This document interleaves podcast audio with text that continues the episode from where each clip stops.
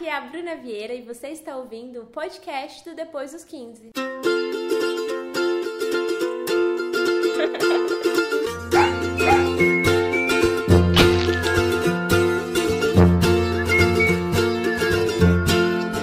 Ai, que saudade desta vinheta!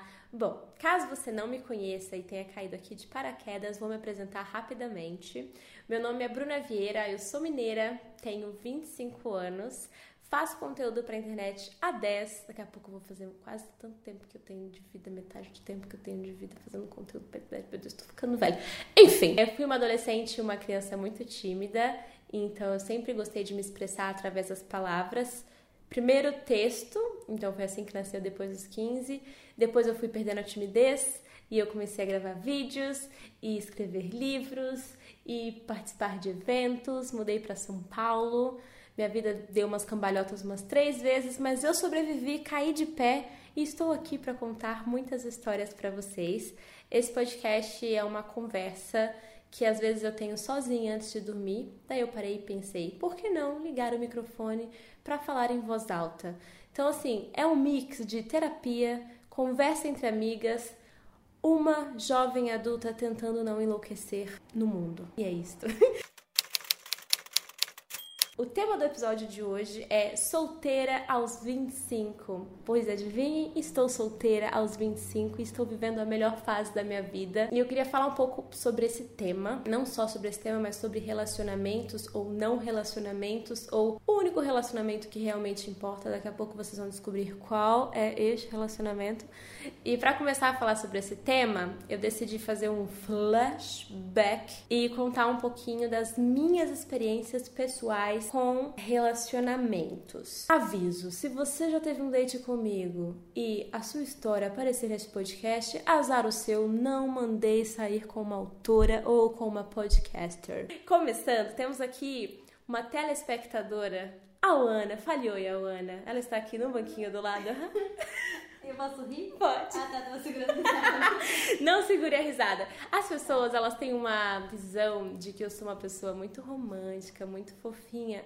Mas existe uma, um lado de Bruna Vieira que só os melhores amigos do Instagram conhecem, que é a Bruna da zoeira. E eu sou 50% da zoeira e o outro 50% eu sou fofinha. Então é um mix. Aqui você verá um pouco das duas coisas, às vezes ao mesmo tempo.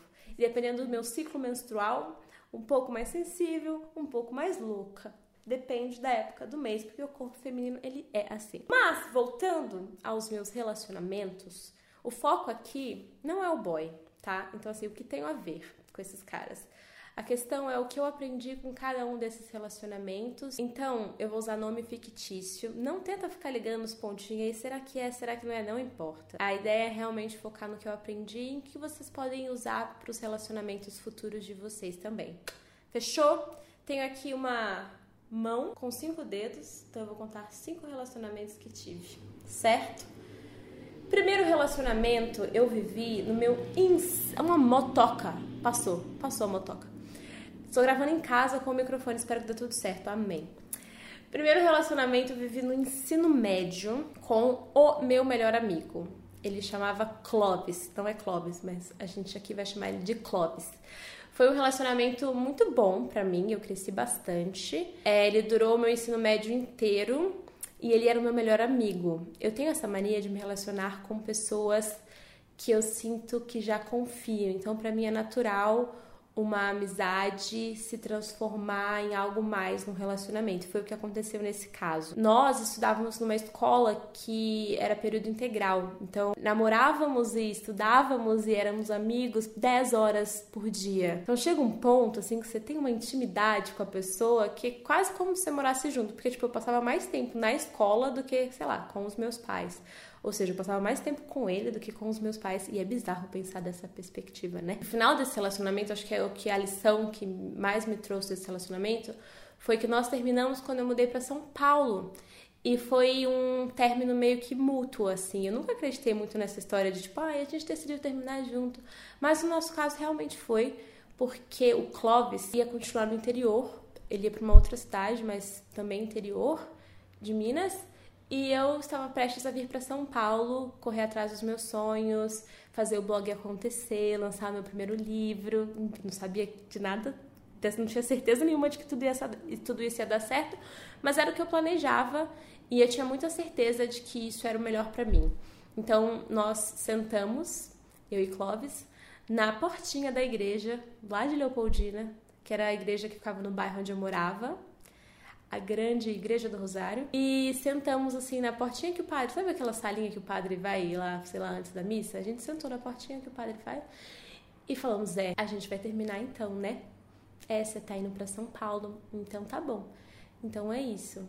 E foi, foi difícil, voltei para casa, chorei, porque eu gostava muito dele, mas eu tive a maturidade, nós tivemos a maturidade na época de entender que aquele relacionamento não ia dar certo, porque ele via o blog e os meus sonhos assim como uma parada que meio que me afastava dele. E eu estar em São Paulo, ter um relacionamento à distância naquela idade, com 17 anos, não seria uma opção é, viável, sabe? A gente não tinha maturidade para viver algo assim e nós sabíamos disso. E no fundo, eu acho que ele queria viver outras coisas na época de faculdade e eu estava muito ansiosa para vir para São Paulo, então por isso nós terminamos. Mas a lição que ficou é que tudo bem, tipo, nem todo término precisa ser dolorido, precisa ser difícil. É muito importante você entender que cada indivíduo tem as suas fases e necessidades daquele momento. E para aquela fase, é, cada um precisava seguir o seu caminho e tudo bem. Eu e Clóvis seguimos tendo uma relação respeitosa, a gente não se fala com tanta frequência, mas eu tenho um carinho muito grande por ele e eu espero que ele seja feliz, seja lá onde ele estiver. Beijo, Clóvis. Próximo dedo da mão é um relacionamento que me deu chifres, gente. Mas foi assim, vou contar para vocês, porque a lição desse relacionamento é, acho que eu vi acontecer com muitas amigas minhas. É uma repetição que faz muito sentido, vê se vocês vão entender. Vou inventar um nome fictício para este boy. Ele chamava Evandro, tá? Conheci o Evandro no evento e o Evandro namorava mas o Evandro pediu para ficar comigo. Amo pediu para ficar comigo, parece quinta série, né? Mas o Evandro chegou em mim. E eu falei: Peraí, Evandro, mas você namora? E ele falou: Ah, mas eu nem gosto mais da minha namorada. Eu falei: Evandro, não fico com caras que namoram. Aí nós não ficamos nesse evento. Ele voltou, terminou com a namorada dele e alguns meses depois nós ficamos. Eu não tinha maturidade na época que isso aconteceu para entender o que, que isso representava eu tinha completa convicção de que eu era diferente e que ele mudou por mim e que isso nunca mais ia acontecer. Passam-se alguns meses e Adivinha? Fui chifrada. Hoje eu vejo que traição não tem só a ver com o relacionamento, tem muito mais a ver com quem trai e por que a pessoa trai. Pode ser porque a pessoa é insegura e aí, em um determinado momento, ela precisa se afirmar e a insegurança dela é mais forte, é maior do que o comprometimento dela com a outra pessoa, com o relacionamento. E eu percebo que essa insegurança que veio quando eu, o, como ele chama, o Evandro, tentou ficar comigo, porque todo mundo ficou colocando pressão. Tenta chegar na Bruna, tenta chegar na Bruna, tenta chegar na Bruna. E isso se repetiu em um momento em que eu não estava por perto, essa pressão em cima dele do fica com a fulana, fica com a fulana. Então, é uma insegurança do eu preciso agradar as pessoas que estão à minha volta, mais do que eu preciso ser fiel a algo que eu me comprometi com a outra pessoa. Entende como é uma insegurança do indivíduo e não de fato um problema do relacionamento? Porque eu juro que quando eu fui traída, do jeito que eu descobri, enfim, foi horrível na época, chorei também, banho, esfreguei 40 vezes. Mas eu me culpei muito, por muito tempo. Eu ficava, cara, o que eu fiz de errado? O meu sexo não é bom, eu sou uma péssima namorada, onde foi que eu errei? A gente tem essa mania, sabe, de buscar o defeito na gente. Quando, na verdade, na maioria dos casos, a outra pessoa que está quebrada, outra pessoa que tem algum problema, e eu já, naquela época eu já tive todos os sinais de que isso aconteceria, porque eu não percebi que ao longo do relacionamento ele criou essa maturidade.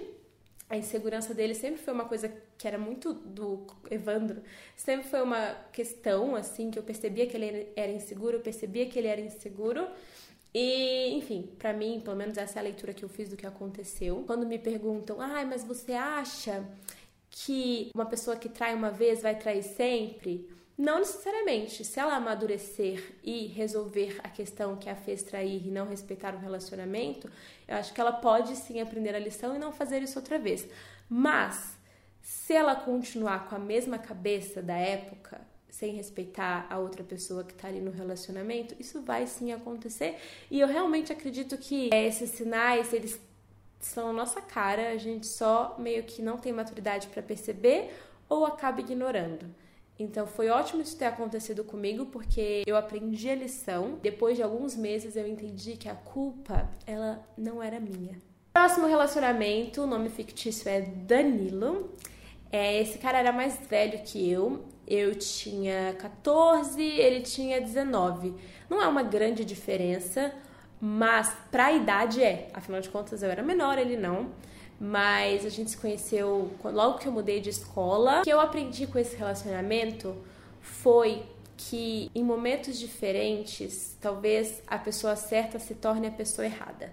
Porque eu e ele a gente estava super bem, ele é um amor de pessoa. Só que ele estava na fase de faculdade, sabe? Tipo, primeiro semestre da faculdade. E eu estava chegando no ensino médio. Eu queria, eu ainda era menina, então eu queria ficar no final de semana no computador, eu queria ficar, é, enfim, escrevendo no blog, fazendo as minhas coisas. E ele queria ir pro churras da turma e tal.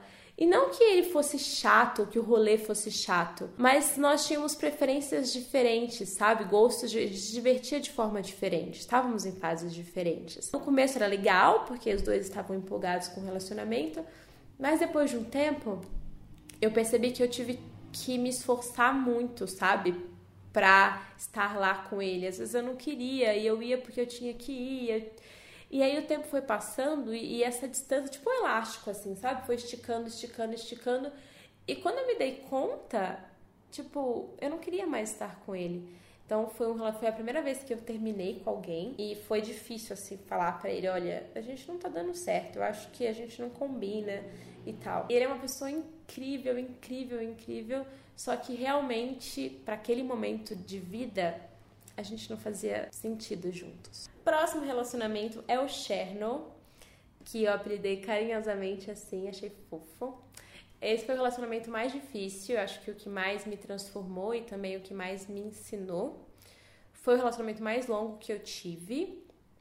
E esse relacionamento, eu me joguei de cabeça. Eu tava no ano que eu queria viver coisas, porque o ano anterior eu não consegui me apaixonar por ninguém. Aí, no primeiro sinal de paixão, eu me joguei. E eu tenho essa mania de me jogar no que eu tô vivendo. A pessoa era muito, muito diferente de mim, só que eu achava isso desafiador de alguma forma, sabe? E eu fui mascarando um pouco algumas coisas, porque eu acreditei que aquela pessoa era a pessoa da minha vida. Esse negócio de a pessoa é a pessoa da sua vida não existe, tá? Já começo aqui dizendo, porque você é a pessoa da sua vida todo o resto tá ali, complementa, te faz feliz, mas você não tem garantia nenhuma que tal pessoa é a pessoa da sua vida porque você se transforma e a pessoa se transforma. E aí, se você acreditar nessa ideia, você ou deixa de se transformar ou começa a se culpar por achar que aquela pessoa não é mais a pessoa da sua vida. Fez sentido para você? Não. Para mim também não, mas joguei aqui o pensamento. O fato é que nesse relacionamento eu fui para muito longe de mim, é, fisicamente, emocionalmente. Eu me afastei de todos os meus amigos porque eu me esforcei muito, muito, muito para o relacionamento dar certo e foi um esforço que aos poucos foi perdendo o equilíbrio, cada vez mais perdendo o equilíbrio, ao ponto de eu nem me reconhecer mais. E quando isso acontece, é muito perigoso porque você não sabe mais o que é você, o que é importante para você. Daí você vai se encolhendo para fazer parte daquilo. E eu tava muito longe de tudo que eu tinha como conforto. Então foi um, um final muito difícil, porque eu já tinha me esforçado tanto, mas tanto para fazer aquilo funcionar. Do outro lado, isso não não era igual, sabe? E eu demorei muito, muito tempo para entender isso. Eu fui meio que me apagando para tentar caber no espaço que a pessoa me fornecia na vida dela. E eu fui me apagando, me diminuindo. E aí meio que eu tava só sobrevivendo. E relacionamento não é para você apenas sobreviver, sabe? É para acrescentar na sua vida, é para você ser mais você. A pessoa tem que gostar de cada partezinha sua, seja as coisas boas, suas qualidades, as suas habilidades, quanto os seus pontos fracos, porque eles meio que são base de quem você é também. Então, se você tira uma coisa que é muito importante de quem você é, você consequentemente deixa outra partezinha de lado. E eu comecei a fazer isso assim muito. É muito bizarro assim com a cabeça que eu tenho hoje pensar que eu deixei isso acontecer mas definitivamente esse relacionamento não era bom para mim. Sair dele foi tipo voltar a me reconhecer. Isso me deu bagagem para acho que nunca mais deixar nada próximo a isso acontecer. Nem comigo, nem com as minhas amigas. Também teve um relacionamento com um cara chamado Joaquim. Não era Joaquim, Joaquim é falso. Mas ele era mais velho que eu, tipo, nove anos mais velho que eu. E eu tava numa fase que eu tinha acabado de sair de um relacionamento que deu muito errado. Pela primeira vez, não era um namoro. Todas as outras vezes até então eu tinha namorado, namorado. Todos os caras que eu gostava e me correspondiam, né? Eu namorava e é isso. No caso dele, a gente foi só ficando, só ficando, só ficando. E isso me ensinou muito sobre o meu corpo, sobre atração, sobre sexo, porque a gente tinha uma química grande, não tinha todo aquele peso do relacionamento, daquela parte romântica. Era só bom sair com ele, ficar com ele. Ele era mais experiente que eu, então ele me ensinou muitas coisas. Então, nós ficamos alguns meses e depois não deu mais certo. Só que eu lembro de como foi essa transição assim de me sentir garota, menina, para me sentir mulher, me sentir sexy, me sentir segura com o meu corpo e com quem eu era naquele momento. E assim, foi bom porque durou quanto precisava ter durado para a gente curtir, estar naquela fase juntos. Depois cada um seguiu o seu caminho, não chegou a virar um namoro oficialmente. E o que esse relacionamento me ensinou é que você não precisa levar tudo tão a sério, ser tão profundo e tão definitivo. Às vezes é bom só curtir a vida e curtir enquanto for bom para os dois. É que eu acho que tem uns relacionamentos na vida da gente que eles estão ali só para você curtir. E é isso aí, não precisa ficar carregando isso com você por muito tempo. É curtição e alegria. E quando deixar de ser alegria, Tchau! E esses foram os relacionamentos que eu vivi e não deram certo, afinal de contas estou solteira. Mas a gente tem essa mania de achar que um relacionamento não dá certo, é o fim do mundo, é ruim. Mas muitas vezes, quando algo não dá certo, é que a gente aprende a maior lição, porque a gente é obrigado a entender o que foi que deu errado e se transformar e descobrir uma nova versão de quem a gente é.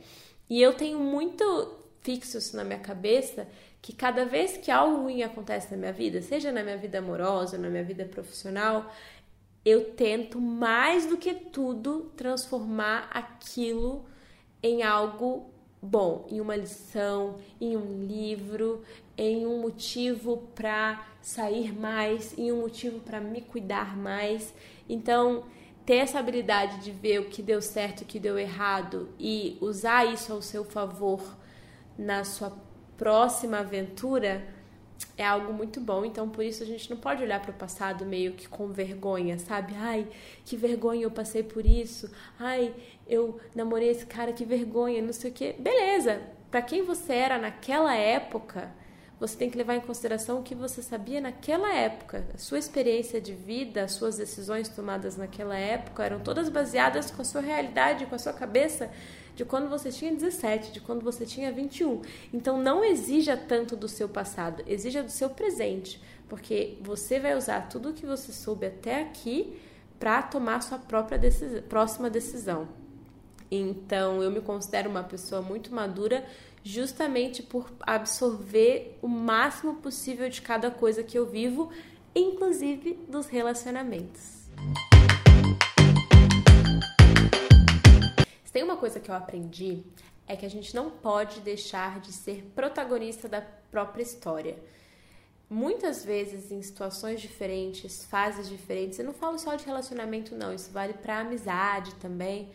A gente acaba meio que se sentindo coadjuvante, sabe? Indo no fluxo.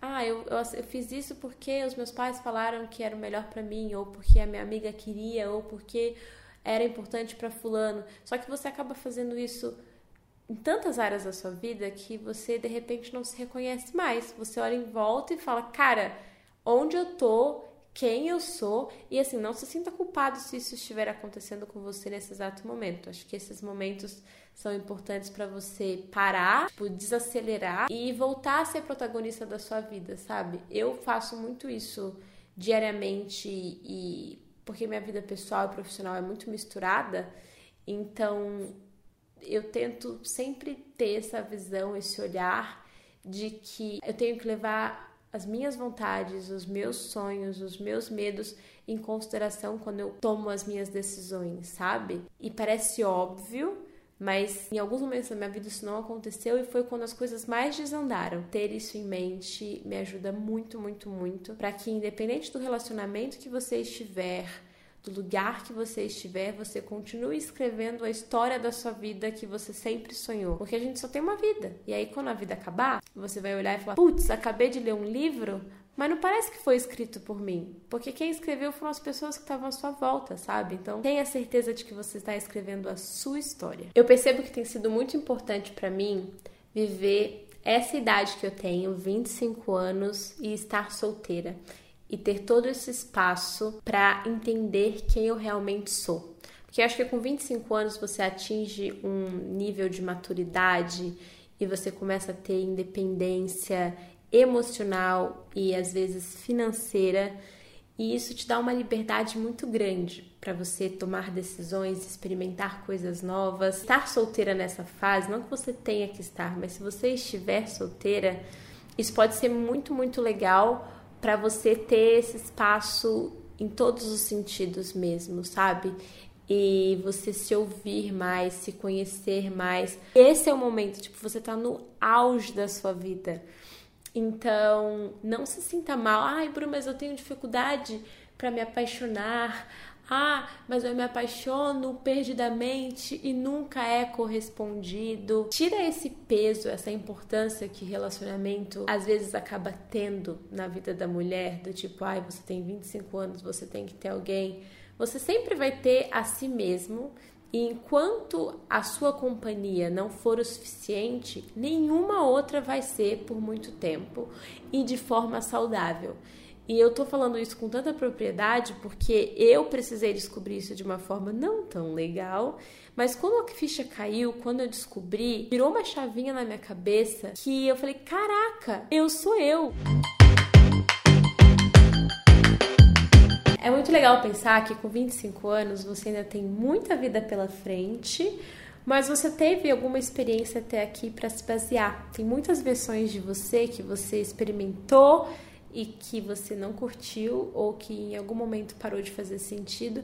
Então você já tem uma ideia do que você gostou de ser, do que te diverte e do que não faz tanto sentido para você mais, sabe? E toda essa independência, esse autoconhecimento meio que faz com que você goste mais de quem você é e quanto mais você gosta de quem você é, mais exigente você fica para outras relações. Qualquer relação que seja amizade, relacionamento. Por isso que com o passar do tempo as pessoas, eu já ouvi muito isso, tipo, ai, quando a pessoa fica mais velha, ela demora mais tempo para entrar no relacionamento. E eu achava que isso era ruim, sabe? Tipo, ai, as pessoas mais velhas são, têm muitas cicatrizes e elas têm muitos traumas, mas depende, não necessariamente é um trauma, pode ser um aprendizado, tipo, eu não passo mais por isso porque eu já vivi e eu sei onde vai dar. Eu já, tipo, pensa que a vida é um labirinto, tem uns lugares que você vai e não tem saída.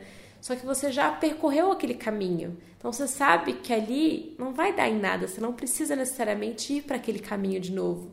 Você já testou algumas coisas, então você tem um senso, assim, uma bússola interior um pouco mais calibrada, digamos assim. Eu sempre tive amigos mais velhos e conversando com eles, eu escutava muitas histórias e eu falava, putz, essa pessoa ela é mó traumatizada, né? Putz, eu não quero chegar nessa idade, ter tantos traumas e ter tantas coisas pesadas assim. Só que é inevitável, a vida acontece, coisas dão certo e coisas dão errado, mas é muito importante você não carregar tudo em você e se fechar, porque você acaba perdendo a melhor parte da vida, que é sentir as coisas. Sabe aquele friozinho na barriga, aquela ansiedade? Eu não tô falando nem só de relacionamento, isso vale para tudo mesmo. Quando você se fecha para viver coisas, o tempo passa e aí você meio que entra num piloto automático assim da vida e isso não vale a pena. Tudo bem por uma fase da sua vida, sei lá, tô dedicando muito ao trabalho, agora eu tô sem tempo, mas acho que em algum momento você precisa olhar para dentro e entender o que do que você viveu faz sentido e treinar a habilidade de ser vulnerável e se sentir vulnerável. É perigoso porque você se machuca caso, porque você vai encontrar uns babacas aí ao longo do caminho, é inevitável, eles estão por toda parte. Mas é muito importante também você encontrá-los, porque aí você descobre tudo aquilo que você não quer ser, ou você descobre uma parte sua, um sentimento seu que até então você não conhecia, sabe? Eu sinto que na fase da minha vida que eu fiquei mais frágil e mais vulnerável, acho ter sido muito difícil porque eu sinto que eu fui pro fundo do poço. Eu sinto que eu uso muito isso como parâmetro para aproveitar quando eu tô vivendo uma fase boa, ou quando eu preciso ter força, ou quando eu sei que vai acontecer alguma coisa ruim, aí eu paro e penso, cara, eu já passei por umas coisas horríveis e eu passei sozinha e eu sobrevivi. Isso aqui que está acontecendo agora não é nada, nada. Eu sou muito mais forte que isso. Então você entende como às vezes passar por situações difíceis te transforma e te torna uma pessoa muito mais forte, muito mais resiliente, muito mais preparada para vivenciar esse mundo, essa vida. Então, se você tem a sensação de que você se fechou e que você tem medo e tal, tenta trabalhar isso dentro de você. Leve o seu tempo, porque cada pessoa tem o seu tempo, mas não se fecha não, porque o tempo passa e aí você perde o que é mais gostoso nessa vida, que são as borboletas no estômago. Não só por relacionamento, mas as borboletas no estômago da vida mesmo, sabe? De um trabalho que te empolga, uma viagem que te empolga é, final de semana, sei lá, sextou. É bom se sentir empolgada com as coisas outra vez. E a gente só sente isso quando a gente tá aberta a viver coisas novas. Cara, tem uma coisa com relacionamento que eu me dei conta que eu sinto que eu preciso confiar primeiro para depois eu me dar o direito de sentir algo. É errado? Na terapia, a minha terapeuta me faria uma pergunta, me faça essa pergunta. Mas é sério, eu não sei se é o meu signo, se é o meu ascendente, mas eu gosto muito de me sentir segura. Sei que tem pessoas que são exatamente o oposto. Adoro uma aventura. Não gosto. Eu gosto de pé no chão. Eu gosto de conforto. E eu preciso muito confiar nas pessoas que estão à minha volta e nas pessoas que eu escolho amar. Não acho que a gente escolhe se apaixonar, a paixão acontece, mas amar é um pouco do espaço que você dá para a pessoa na sua vida, o quanto ela faz parte da sua rotina. É uma coisa que você constrói com o tempo. E para mim é muito, muito, muito importante eu conseguir confiar na pessoa. E eu só consigo adquirir essa confiança com alguma constância. Então ela precisa demonstrar algo por algum tempo e ela vai meio que me conquistando de fato aos pouquinhos, sabe? Tipo, com detalhes. E essa é uma característica minha que muita gente acha que é um defeito, mas é algo que eu gosto. É como eu me projeto dentro de um relacionamento. E é muito importante você se conhecer antes de entrar num relacionamento. Porque senão você cruza com um louco aí qualquer que projeta todos os problemas e todas as inseguranças dele em você. E quando você se conhece, você vira e fala: Pera, mas eu me conheço. Eu sei o que eu gosto. Eu sei como eu gosto. Nada que você fale vai me confundir, porque eu me conheço. Eu estou aqui, obviamente, disposta a crescer, a aprender com você, mas eu sei o que é prioridade para mim, eu sei o que é importante para mim. Isso é algo que você só aprende vivendo. E isso vale quando você está entrando num relacionamento ou quando você tá saindo do relacionamento. Tipo, às vezes alguém sai da nossa vida e a gente fala: "Ai, meu Deus, acabou". E aí leva muito tempo para você superar, para você entender que aquela pessoa não tem nada a ver com você. Mas tem algo sobre importância que faz muito, muito sentido. É que algo só é importante para você se você der importância para essa coisa. E dar importância é manter a pessoa no seu pensamento. Então você precisa entender onde está gastando sua energia, onde você está indo com o seu pensamento, qual informação que você está consumindo, seja na internet ou através das suas amigas. Por que que tal pessoa que saiu da sua vida continua sendo importante para você? Porque você está dando importância para ela. Então todo o espaço que ficou na rotina, você pode colocar algo que seja tão importante para você quanto aquela pessoa. Seja uma aula de dança, seja um livro que você sempre quis ler, mas nunca teve paciência, seja um rolê com uma amiga que você não conversa há muito tempo. Porque aí você tem tantas coisas importantes na sua vida, sua vida é tão da hora que quem perdeu foi a pessoa que saiu dela. A sua vida é sua e ela é muito importante para você. Então você muda a sua ordem de prioridade e como você ocupa a sua cabeça, que uma coisa que parecia gigante, super importante, uma coisa não, uma pessoa que parecia gigante, super importante, de repente, aos poucos, com o passar do tempo, porque sim, a gente precisa esperar o tempo passar, vai perdendo a relevância, vai perdendo a importância, e aí num belo dia vai tocar a música, que era a música tema de vocês, e aí você vai simplesmente deixar a música tocar até o final, porque ela não significa absolutamente nada para você. É uma música bonita que fez parte da sua vida, mas agora é só uma música bonita, entendeu? Nossa.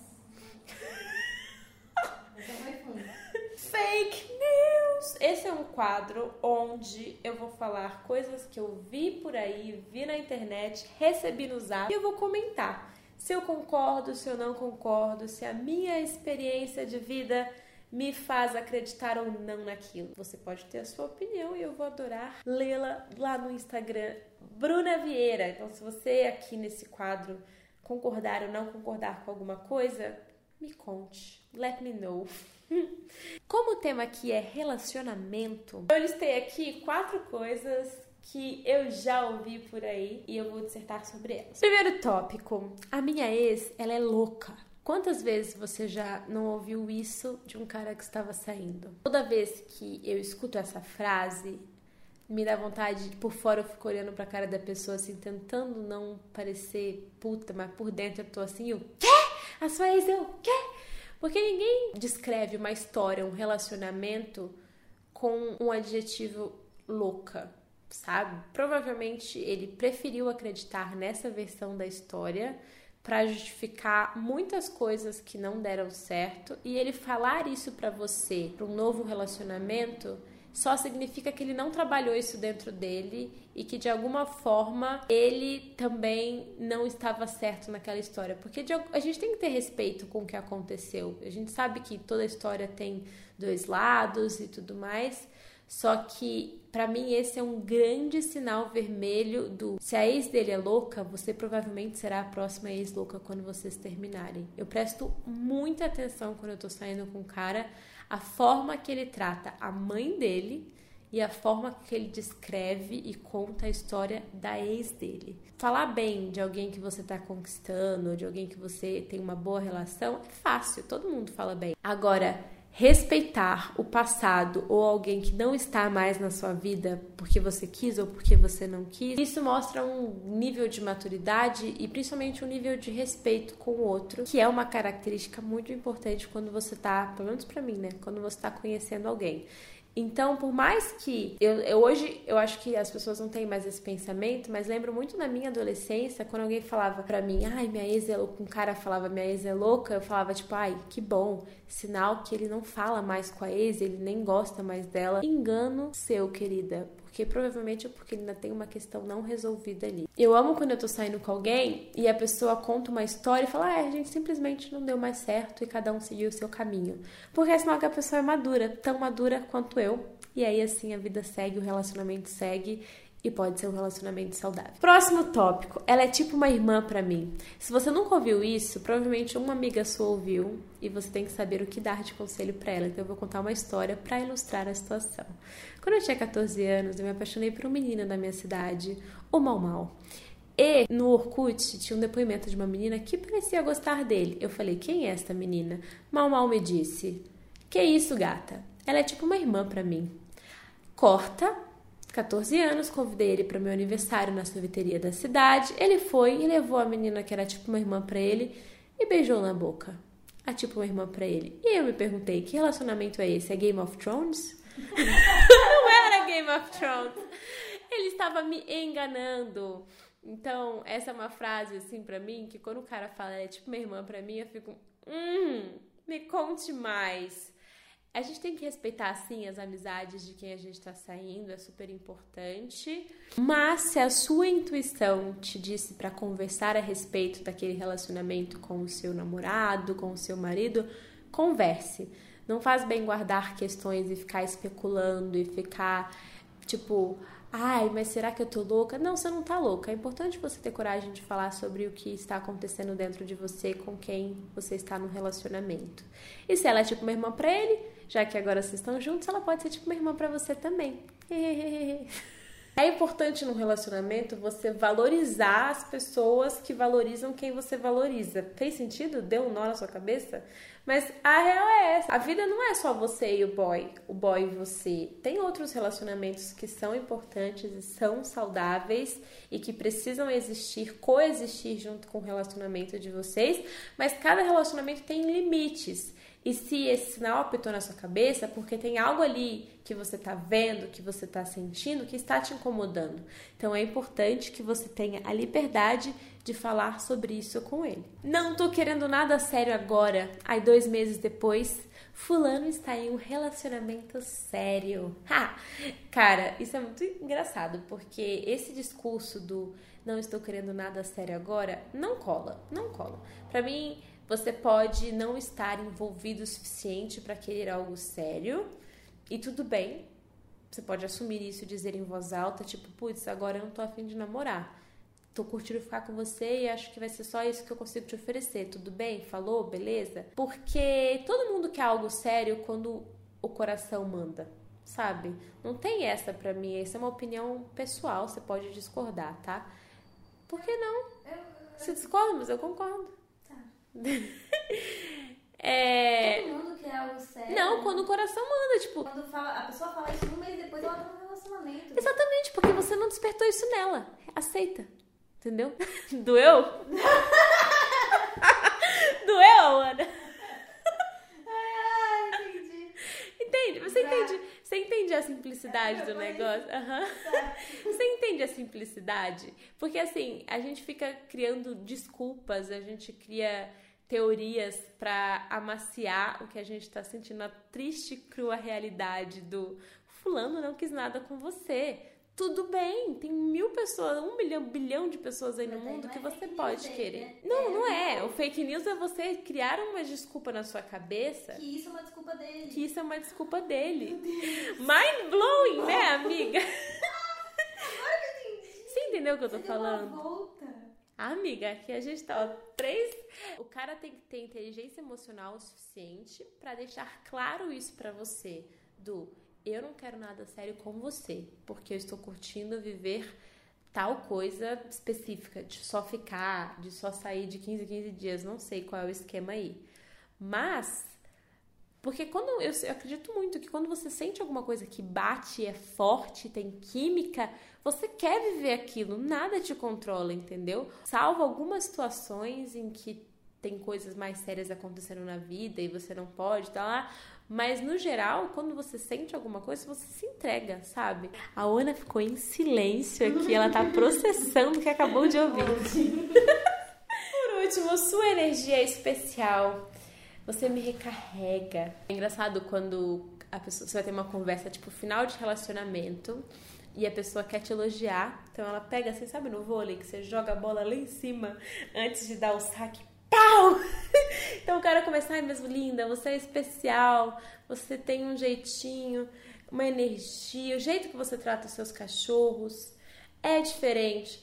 Só que muitas vezes ele vai falando tudo isso, tudo isso, tudo isso para chegar para você e falar, mas eu não quero nada com você. E aí você acaba sentindo que todas essas suas características não foram o suficiente para ele. E isso não é verdade. Suas características são quem você é. Se ele não valoriza algo que é importante para você ou quem você é, problema dele. Não deixe de ser quem você é, porque fulano falou tal coisa para você quando estava terminando com você, sabe? Tipo, muitas das vezes essas conversas de fim de namoro e tal, é a pessoa ela acha um monte de frase solta ali para justificar algo que ela mesma tá processando, ela mesma tá sentindo e despeja isso em você e você meio que tem que absorver tudo isso, mas de forma alguma mude ou transforme algo que é importante para você porque alguém disse que só aquilo não era suficiente. Tem que ser suficiente para você. Se não é para ele, beijo, tchau, falou. Tem algum fake news aí em mente que você escuta sempre, assim, você sabe que aquilo ali é cilada? Conta pra gente. Vai lá no Instagram, aproveita a pausa aqui no podcast, vai lá e comenta, que eu tô esperando o seu comentário. O próximo quadro é o aplicativo do momento. Os quadros ainda não têm nomes legais, então Conto com a ajuda de vocês pra gente pensar nesses nomes divertidos. Mas sabem que eu sou a louca dos aplicativos, estou sempre baixando coisa nova. E o aplicativo que eu tenho usado para editar todas as minhas fotos, que vocês sempre perguntam, chama 1967. Ele é pago, tem alguns pacotes de graça e outros que você compra. Gosto muito e o filtro que eu mais uso, que vocês perguntam também, BRN9 que ele deixa a foto mais laranjinha, assim, com uma poeirinha e lembra a foto analógica. Eu amo essa vibe meio vintage. Eu acho que parece que a foto tem mais história ali por trás, sabe? Que você fica curiosa para ver. Então, este é o meu segredo para as minhas fotos do Instagram. Baixa aí, edita suas fotos e me mostra como ficou. Primeira vez. 2019 tem sido um ano em que eu tenho feito muitas coisas pela primeira vez. Então, esse é um quadro onde semanalmente eu vou contar para vocês quais foram as coisas que eu fiz pela primeira vez. Eu vou começar falando da minha aula de polydance.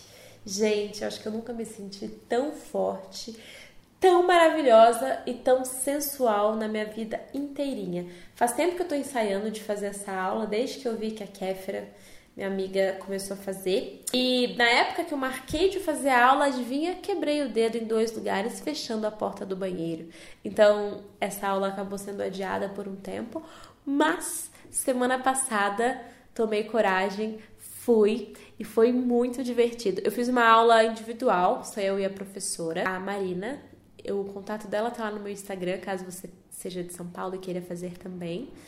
E eu tô fazendo academia há algum tempo, eu tenho alguma força, mas fazendo polidense você vê como você precisa ter força para segurar o seu corpo com seus braços e suas pernas. É difícil, não vou negar. Eu aprendi o básico, assim, os primeiros movimentos, as primeiras poses. Só que é difícil, você precisa ter muita força, você usa muito a força do seu corpo. É engraçado porque quando você consegue fazer o movimento, você tem uma sensação de tipo, cara, eu consigo tudo. E muitas meninas comentaram isso no meu Instagram. Polidense transforma não só o seu corpo, mas a sua mente. Porque você descobre o quão forte você é. E é exatamente isso. Então, caso você queira muito, muito, muito usar o seu corpo, se movimentar, mas não goste muito de academia ou de esportes convencionais, atividades físicas convencionais, talvez polidense seja para você. Começa com essa aula individual para você entender como é que é, ver se faz sentido para você. E depois você pode fazer aulas com outras pessoas, porque eu acho divertido também, sabe? Você olhar pro lado e ver a pessoa aprendendo junto com você e tudo mais. É sensual, porque, enfim, você tem que estar tá com uma roupa bem curtinha, seu corpo precisa estar tá em contato com a barra. Aí de repente você olha no espelho, você tá lá assim com a perna para cima, a perna pro lado, e fala: "Nunca tinha me visto desse ângulo". Então é assim que o boy me vê. Mas é, é, muito divertido, assim. É, eu dei muita gargalhada e mesmo que uma menina comentou no meu Instagram falando: Ah, eu fiz uma aula, mas eu sou muito fraca, não consegui fazer movimento nenhum. Tudo bem, tipo, força você adquire com o tempo. e leva um tempo mesmo para você conseguir fazer todos os movimentos. Eu estou muito empolgada e continuarei fazendo pelo menos uma vez na semana para que até o final do ano eu consiga me garantir assim no polidense. Agora vamos às indicações. Tem muita coisa legal para compartilhar com vocês. Começando, o livro que eu vou indicar para vocês essa semana tem a ver com o nosso tema do episódio, que é relacionamento. Ele chama As Cinco Linguagens do Amor. Ele é do Gary Chapman e é um livro que chegou na minha vida assim por indicação de uma amiga numa fase que eu tava muito confusa com o relacionamento em geral. E ela me explicou que lendo esse livro ela conseguiu entender um pouco mais de como relacionamentos entre indivíduos diferentes dão certo ou não dão certo. Esse autor ele acredita que existem cinco linguagens diferentes de se demonstrar afeto dentro de um relacionamento, seja amoroso com o pai, entre avós, entre crianças. Tem várias versões, inclusive, desse livro. Mas as cinco linguagens são palavras de afirmação, atos de serviço, tempo de qualidade, toque físico e receber presentes.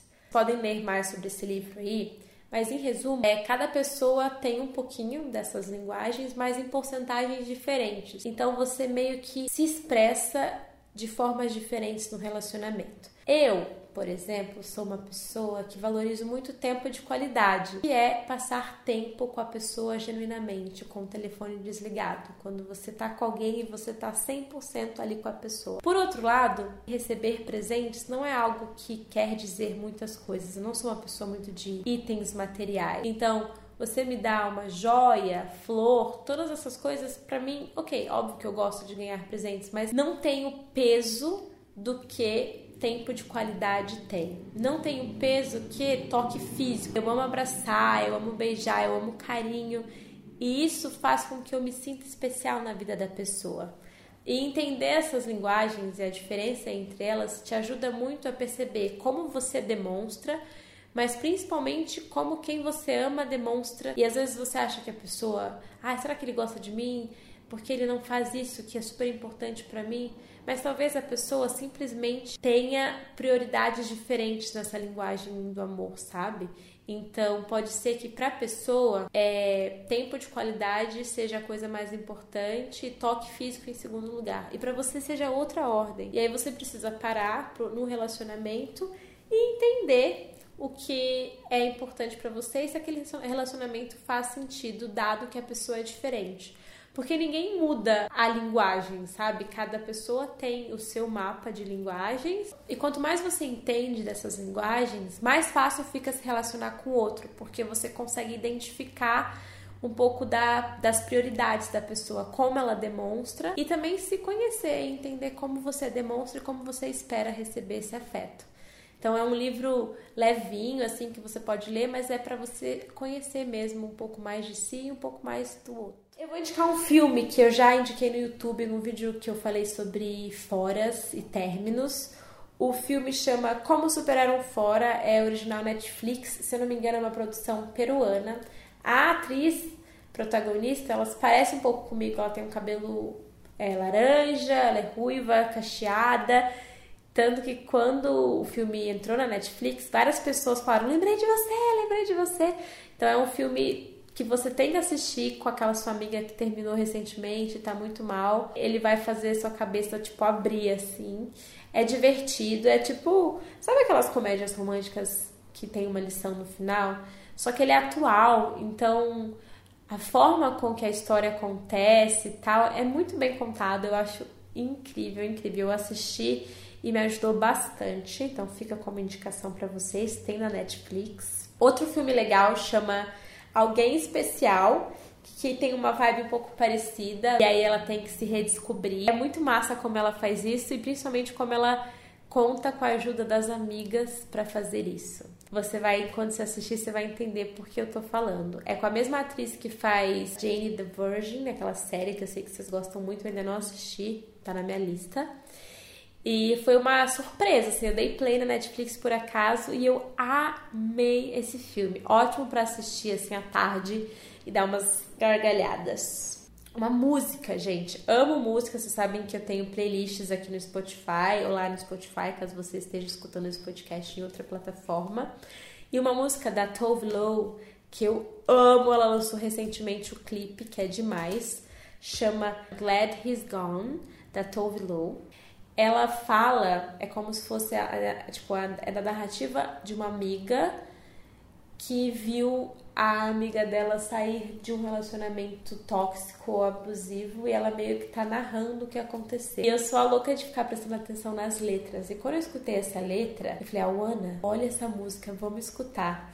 E aí foi muito legal, que foi um momento do tipo, ah, preciso mandar essa música para todas as minhas amigas que já estiveram num relacionamento lixo, que não deu certo. Elas precisam ouvir isso. Então estamos aqui compartilhando com você. Escuta aí, dá o play. Tem uma série que chama Easy, que ela também fala sobre relacionamentos. Ela é meio comédia, meio drama. Os episódios, eles não são contínuos, então eles contam a história de relacionamentos diferentes, mas em um determinado momento os personagens começam a se encontrar e você percebe que eles estão na mesma cidade. Então tem ali uma ligação, mas ela não é óbvia e você não entende isso logo de cara. É massa porque ela aborda diferentes perspectivas de relacionamentos e narrativas então tem histórias de relacionamentos de pessoas que são casadas há muitos anos e que decidiram abrir o relacionamento. Histórias de relacionamento que acabou de começar e alguma coisa deu muito errada. Então é massa, porque provavelmente você vai encontrar algum episódio que tem tudo a ver com o que você está vivendo nesse exato momento e vai dar uma gargalhadinha disso e entender que você não tá sozinha. É, e por último, a última coisa que eu assisti na Netflix que é um stand-up chamado Glitter Room. É, não sei de onde veio essa moça, eu sei que eu apertei play e eu dei umas gargalhadas. E algumas coisas que ela fala eu fico, ah, não entendi essa piada. Mas ela chama Catherine Ryan e ela tem uma visão meio ácida, assim, sobre relacionamentos. Ela é toda feminista e ela é mãe solteira, então ela fala bastante sobre esse assunto também, sobre como ela ama a vida dela e cada decisão que ela tomou. Eu escutei e terminei de assistir assim, meio inspirada. Óbvio que tem um tom meio de humor, de piada, porque é stand-up, mas é massa como ela fala de temas importantes, mas de uma forma divertida. Então faz você refletir sobre esses assuntos, sabe? Vale a pena dar play. Glitter Room, quarto com glitter. Ah, eu queria muito falar sobre moda nesse podcast, mas não moda tipo, ah, é a tendência do dia. É, para mim, moda sempre foi uma coisa que tem muito a ver com comportamento, então eu uso as minhas roupas para dizer algo sobre mim, sobre a fase que eu tô vivendo. Então eu queria semanalmente falar sobre uma tendência ou uma peça, algo que tem sido é, que tem aparecido bastante nos meus dias e nos meus looks e por que aquilo tem sido tão importante para mim. Hoje eu queria falar sobre mom jeans, que é aquele jeans que a sua mãe usou quando ela era jovem. Não é, será que é por isso que ele chama mom jeans? Deve eu ser, né? Sim. Mas é aquele jeans largo, confortável. Eu sempre tive uma relação meio complicada com calça jeans, porque sempre me apertou o culote eu não achava confortável, até que eu descobri este modelo, porque ele é mais soltinho e ele é cintura alta. Mas não chega a ser um boyfriend, né? Um jeans boyfriend. Não, ele é diferente do jeans boyfriend porque o corte dele é mais alto e ele é justinho na cintura, sabe? Só que nas partes que ele tem que ser folgadinho, assim, tipo, pelo menos pra mim, tipo, na, no quadril, embaixo, ele é. Então você tem todo o conforto de uma calça confortável, mas tem o charme, esse estilo meio vintage do mom jeans. Quando eu comecei a usar mom jeans, muita gente Bruna, me ajuda, onde eu acho, onde eu acho. Eu sempre falava, vai, vai num brechó, porque essa é uma tendência que já aconteceu. Então você consegue achar esse modelo por um preço mais baixo. Ou até vasculha o guarda-roupa da sua mãe, que se ela guarda roupa, talvez você encontre algo da época que ela era tinha sua idade. Só que hoje em dia tem muitas lojas que estão produzindo esse tipo de jeans. Tipo fast fashion mesmo, sabe? Marisa, eu vi na Yukon, é, na Riachuelo. Então, se você for com essa calça em mente e você cruzar com uma calça dessa, dá uma chance, experimenta. Principalmente se você nunca deu chances para jeans, calças jeans. Porque é um modelo que valoriza o corpo e que é confortável ao mesmo tempo. Eu sou viciada, uso com tênis, uso com salto. é, uso com sapatilha e eu me sinto muito bem, assim, eu me sinto confortável e estilosa ao mesmo tempo.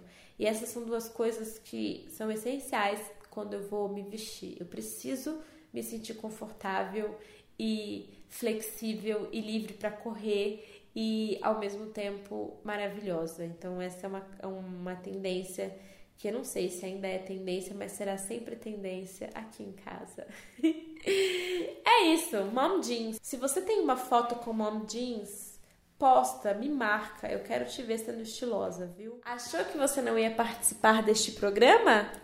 Achou errado. próximo episódio eu estarei aqui respondendo e dando a minha opinião a áudios de vocês. Então agora não é simplesmente e-mail como nós fazemos no Entre Amigas do blog. Quero que vocês gravem um áudio aí, pode ser no WhatsApp da vida e encaminhe, manda para alguém assim sem querer.